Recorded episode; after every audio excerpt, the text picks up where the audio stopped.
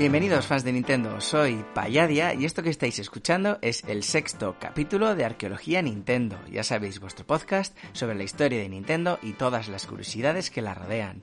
En el pasado capítulo hablamos de los primeros pasos de Nintendo en el mundo de los videojuegos. Empezamos hablando de las primeras consolas de la compañía y del éxito que tuvieron en, en- en general algunas más que otras, pero bueno, la verdad que tuvieron bastante éxito. También hablamos del asalto al mercado norteamericano a través de la sucursal de Nintendo of America y del nacimiento de dos auténticos mitos de la compañía, Donkey Kong y Mario. Con todo esto, y con Nintendo en la cúspide de su éxito, la compañía tuvo que compaginar durante un tiempo todas estas hazañas con otro éxito muy sonado, las Game Watch.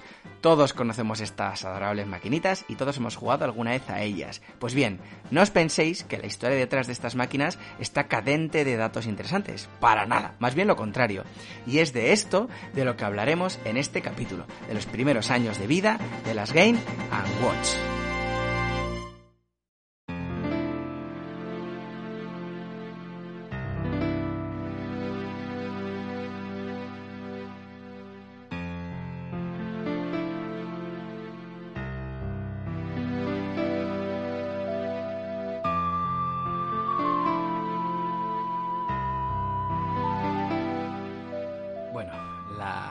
Música que va a acompañar el capítulo de hoy, como, como, estáis empezando a comprobar, va a ser mágica.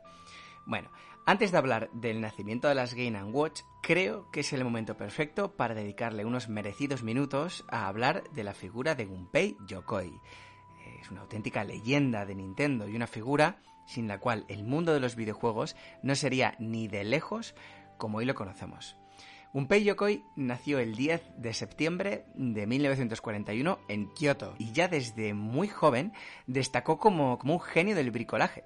Realizaba todo tipo de inventos con todo tipo de objetos y utensilios que, pues, que encontraba en un sitio o en otro.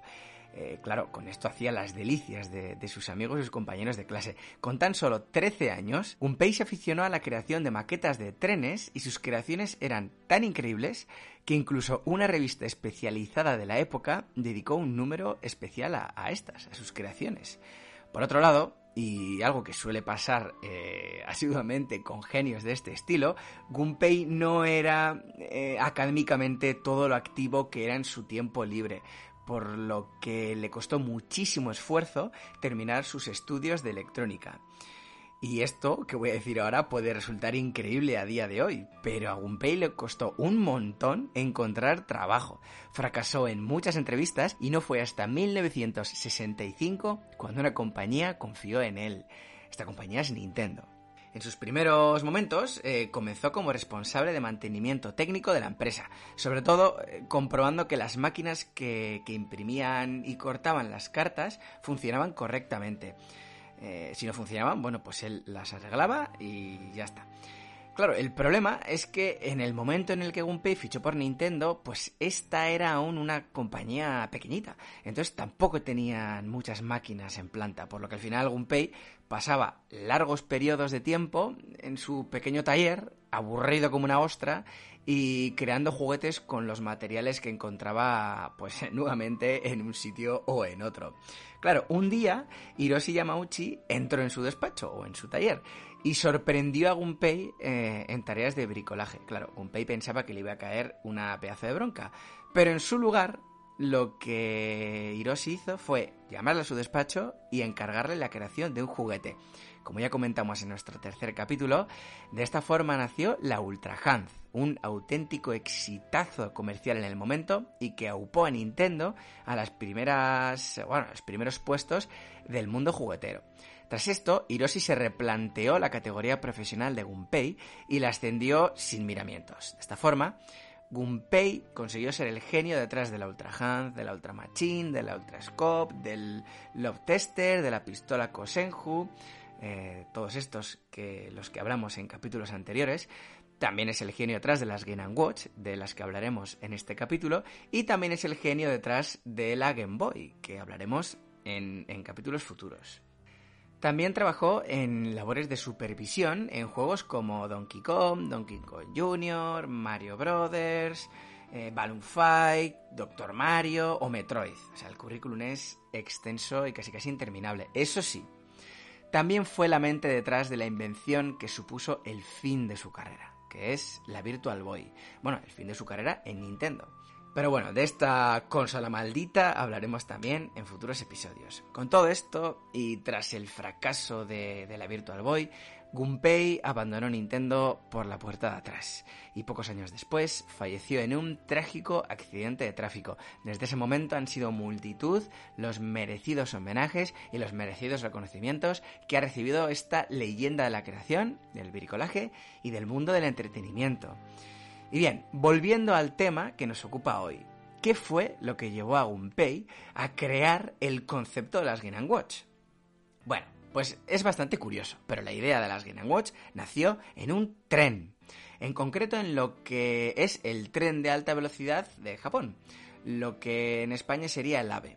En este caso se llama el Shinkansen. En un largo viaje entre Tokio y Kioto, Gunpei se fijó en una escena que pasaría completamente desapercibida en la mente de alguien que no fuera un genio como él. Y esta escena era la de un hombre de negocios entreteniéndose con una calculadora electrónica. Hay que tener en cuenta que estamos en pleno 1977, que la oferta de entretenimiento a la hora de viajar en transporte público era muy limitada y que en aquella época las calculadoras electrónicas la verdad que estaban causando furor en Japón. Se vendían por mil yenes y eran usadas por, por los niños en el colegio o por las personas adultas en, bueno, pues en casa o en sus trabajos. El caso es que eh, nadie puede culpar o tachar a, de raro a este hombre trajeado que encontró Gunpei en el tren. De hecho, los que tenemos ya una edad, eh, todos hemos jugado alguna vez en clase con nuestros amigos con una calculadora. Pero bueno, el caso es que esa imagen de la persona trajeada matando el tiempo con su calculadora fue lo que Gunpei necesitaba para que en su cabeza naciese la idea. La idea de tengo que crear algo para que los adultos pasen el rato de una forma discreta con un aparato de un tamaño reducido. Ya está, esa era la idea. Esa era la idea que años después se materializaría en las Game Watch. Y Gunpei admitió muchos años después que lo que moldeó esta vaga idea en algo tan concreto como las consolas Game Watch fue una insólita casualidad.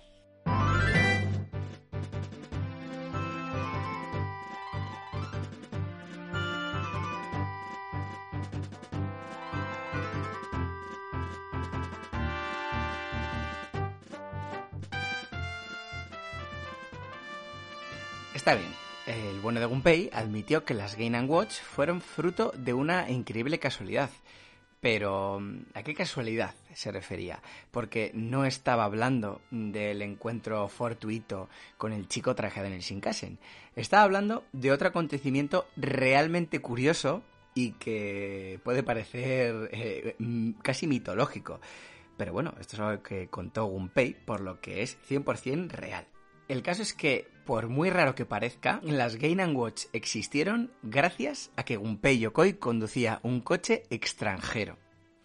Vale, pensaréis que me he vuelto loco, ¿verdad? Yo también lo creería. Pero bueno, todo se reduce a la siguiente anécdota. A finales de los años 70, eh, Gunpei, que era un ferviente apasionado de la automovilística, era uno de los pocos eh, que poseía un coche extranjero, lo que conllevaba ser una de las pocas personas que tenía un vehículo occidental, es decir, un vehículo con un volante a la izquierda.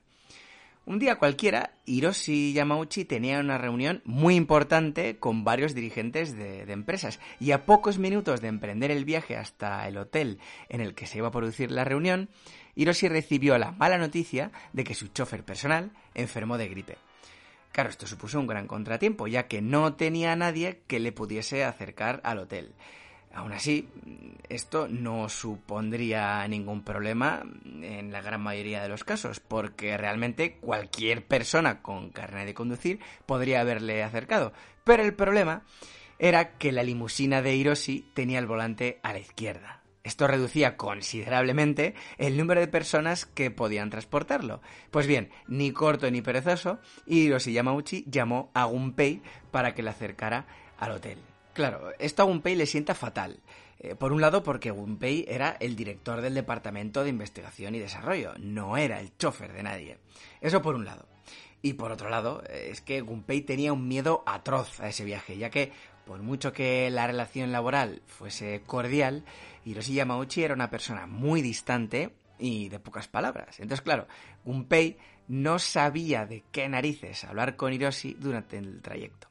Por lo que, para rellenar los silencios incómodos, Gunpei decidió hablarle de la idea que tuvo viajando en el tren al ver a la persona trajeada jugando con su calculadora. El caso es que Hiroshi escucha, escuchó la historia de, de estos juguetes para adultos sin articular ni una palabra. Pero bueno, Gunpei consiguió su objetivo. Llegó al hotel, eh, dejó a su presidente, eh, pues eso, a las puertas de este hotel para poder llevar a cabo la reunión y sin ninguna pretensión más se marchó a su casa. Claro, al de unos días, Gunpei vio como Hiroshi se aproximaba a él con una persona a su lado.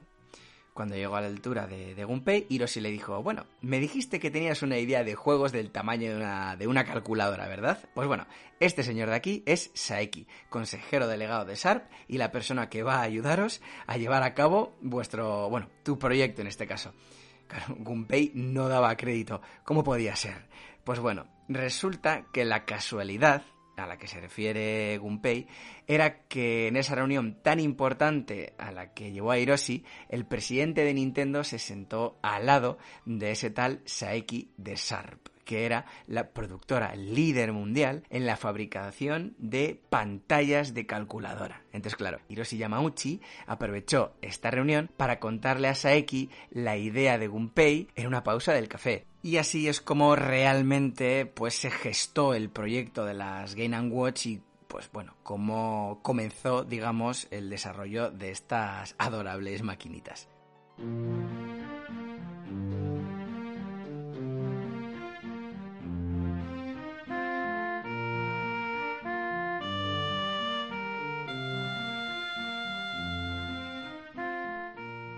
Pronto, Hiroshi Yamauchi creó un equipo alrededor de Gunpei Yokoi para la creación de las Game Watch. Aún así, desde el pistoletazo de salida hasta que se llegaron a comercializar pasó un tiempo bastante largo.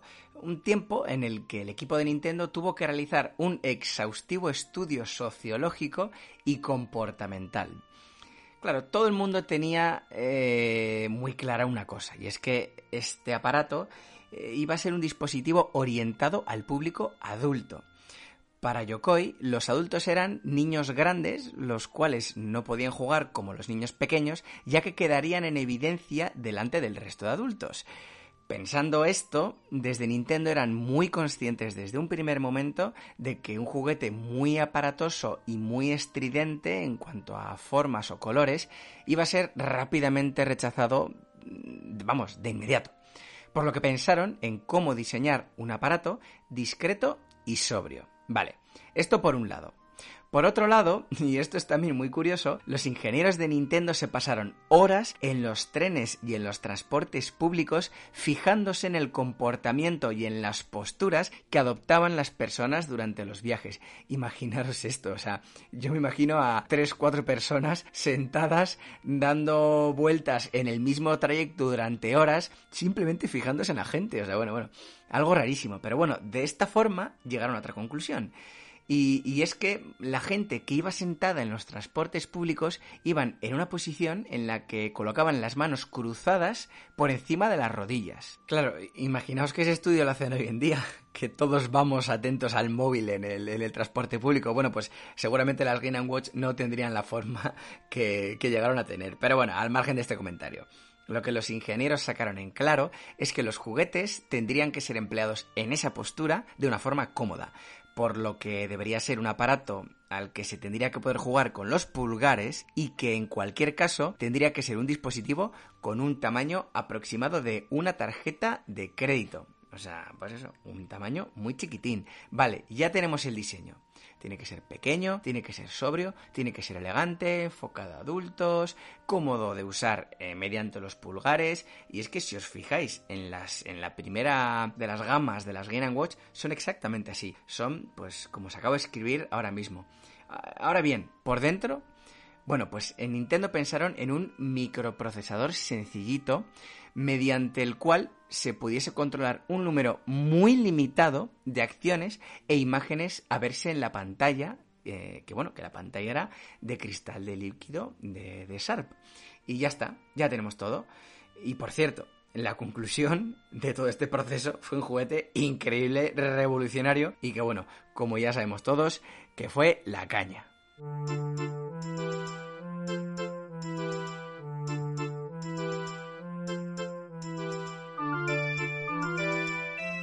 Primer momento, el nombre en clave del proyecto era Microgame, sin rastro alguno del concepto watch, del concepto reloj. Por otro lado, mm, en los primeros diseños existían tres botones de modo, el A, el B y el C, pero ante la complejidad de imaginar un tercer tipo de juego en un concepto tan sencillo, decidieron transformar el botón C el botón dedicado al tercer modo para una labor mucho más práctica. Y de ahí nació el concepto de emplear las microgame, eh, perdón, microgame, no solo como juegos, no solo como games, sino como relojes, como watches. Y de ahí surgió el concepto de game and watch. Surgió, pues eso, del, del problema, de las limitaciones técnicas que tenían las máquinas para poder conceptualizar pues ese tercer tipo de juego. Esta nueva utilidad, que, nuevamente fue ideada pues de carambola, supuso una potente herramienta de marketing, ya que los relojes de cristal líquido de la época eran realmente caros. Es por esto por lo que este concepto de reloj más juego por el precio de 5.800 yenes, que es lo que hoy sería más o menos 46 euros y medio, pues se convirtió en una estupenda estrategia de venta. Nintendo, una vez concretada la idea, la patentó patentó el concepto de juego más reloj. Es por esto por lo que sí que es cierto que existen muchísimas eh, maquinitas de este, pues de este estilo en el mercado, pero todas las máquinas de la competencia, o al menos la gran mayoría, carecían de esta segunda utilidad. Es por esto por lo que hoy, eh, aunque nos parezca una tontería, en su época supuso una grandísima ventaja competitiva para Nintendo, este concepto de juego más reloj. Con todo esto, Gunpei y su compañero Satoru Okada se pusieron manos a la obra con el primer proyecto de Game Watch, que consistía en la mítica Ball, la cual era, eh, pues eso, es la, primera Game Watch y que consistía en un personaje haciendo malabares. Así de simple y así de sencillo. Mm, os invito a que miréis un vídeo en YouTube, de verdad, porque la simpleza del juego es asombrosa. Es un personaje con unas manos muy alargadas que puede llegar a hacer malabares con tres pelotas a la vez pues con diferentes velocidades y diferentes ritmos. Bueno, o sea, súper sencillo. Pero bueno, el problema de todo esto es que Gunpei y Okada diseñaron todo el aparato en papel. Una vez terminados estos diseños, se lo enviaron a otro departamento de Nintendo eh, que iba a ser el encargado de, llevar a cabo la producción de estos aparatos. Aún así, no todo iba a ser tan bonito. Este departamento pronto notifica tanto a Gunpei como a Kada que no se ven capaces de desarrollar el, proyecto, ya que lo ven demasiado complejo. Esto hace que, bueno, pues que la, la producción de las Game Watch vuelva a manos de Gunpei y de Okada y que tengan que ser ellos los encargados de llevarlo a cabo. Y es aquí donde vienen los problemas y donde viene la necesidad de tener que contar con especialistas que sean capaces de, de, materializar la idea. Y es aquí donde nuevamente aparece Sharp, pues que fue realmente una pieza clave con todos los ingenieros que aportó al desarrollo de las Game Watch.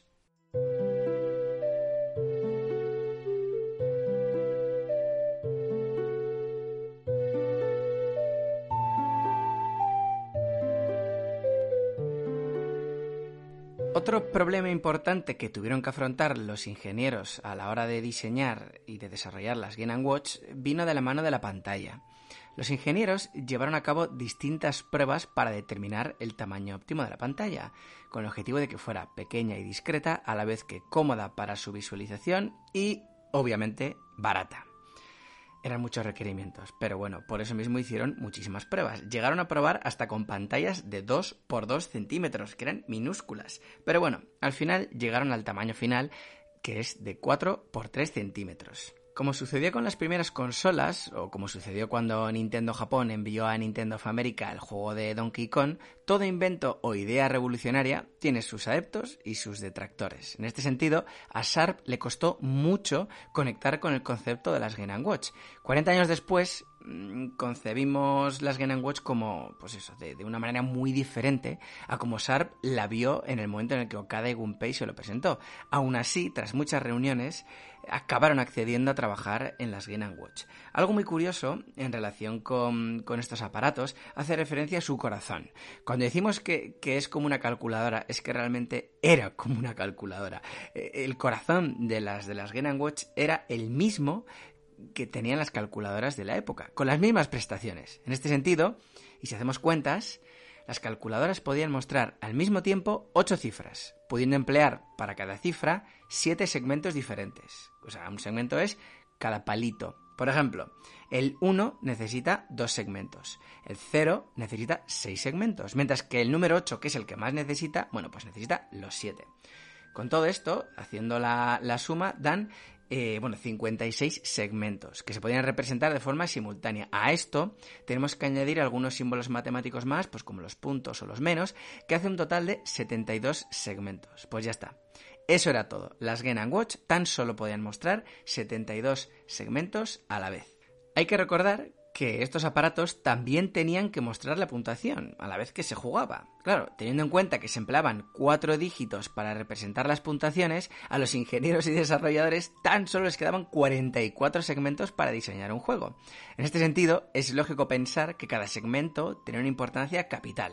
Por eso, por ejemplo, la hora no tenía el símbolo de los dos puntitos para separar la hora de los minutos. Otra prueba de esto es que la única Game Watch que daba la hora en formato de 24 horas fue la primera, la Ball, mientras que el resto empleaba el formato de 12 horas y así se podían ahorrar 5 segmentos y eso ya era, bueno, un auténtico triunfo para ellos. Esto, que a día de hoy nos puede parecer un dolor de cabeza y un problemón, eh, bueno, pues no nos podemos engañar, en su momento también lo fue. Pero los ingenieros eh, agarraron este reto con muchas ganas y con mucha pasión. Y así es como consiguieron implementar tantos juegos tan entretenidos.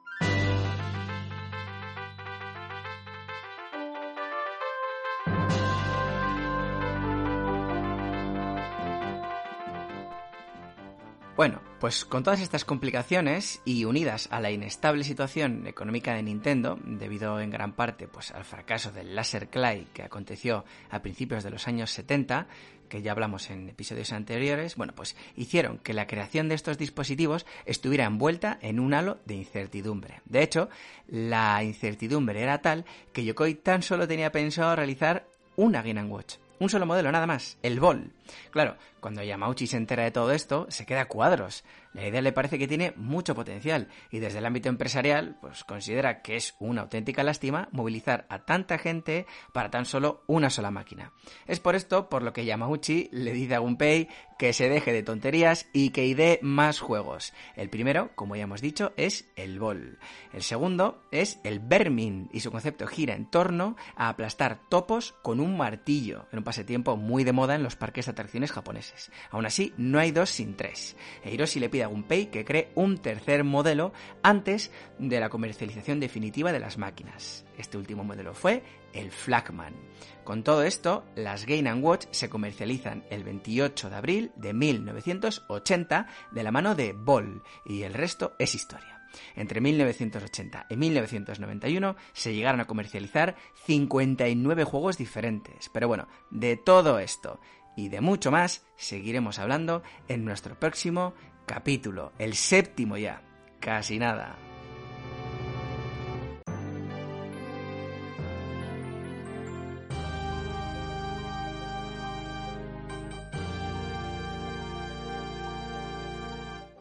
Bueno, y como siempre, el último minutillo, que yo creo que es la parte más fácil del programa, y es agradeceros a todos y a todas eh, cada minuto, cada segundo que dedicáis a escucharnos cada mensaje que nos enviáis por Twitter, cada mail que nos enviáis, cada comentario, cada me gusta en iBox, o sea, todo, de verdad. Estamos muy, muy agradecidos por todo lo que estáis haciendo por nosotros y pues al fin y al cabo por todo el tiempo que estáis dedicando a escucharnos, que al final, bueno, o sea, nos hacéis sentir súper felices, súper contentos y ya está, que se acaba esto. Nos vemos en el siguiente episodio.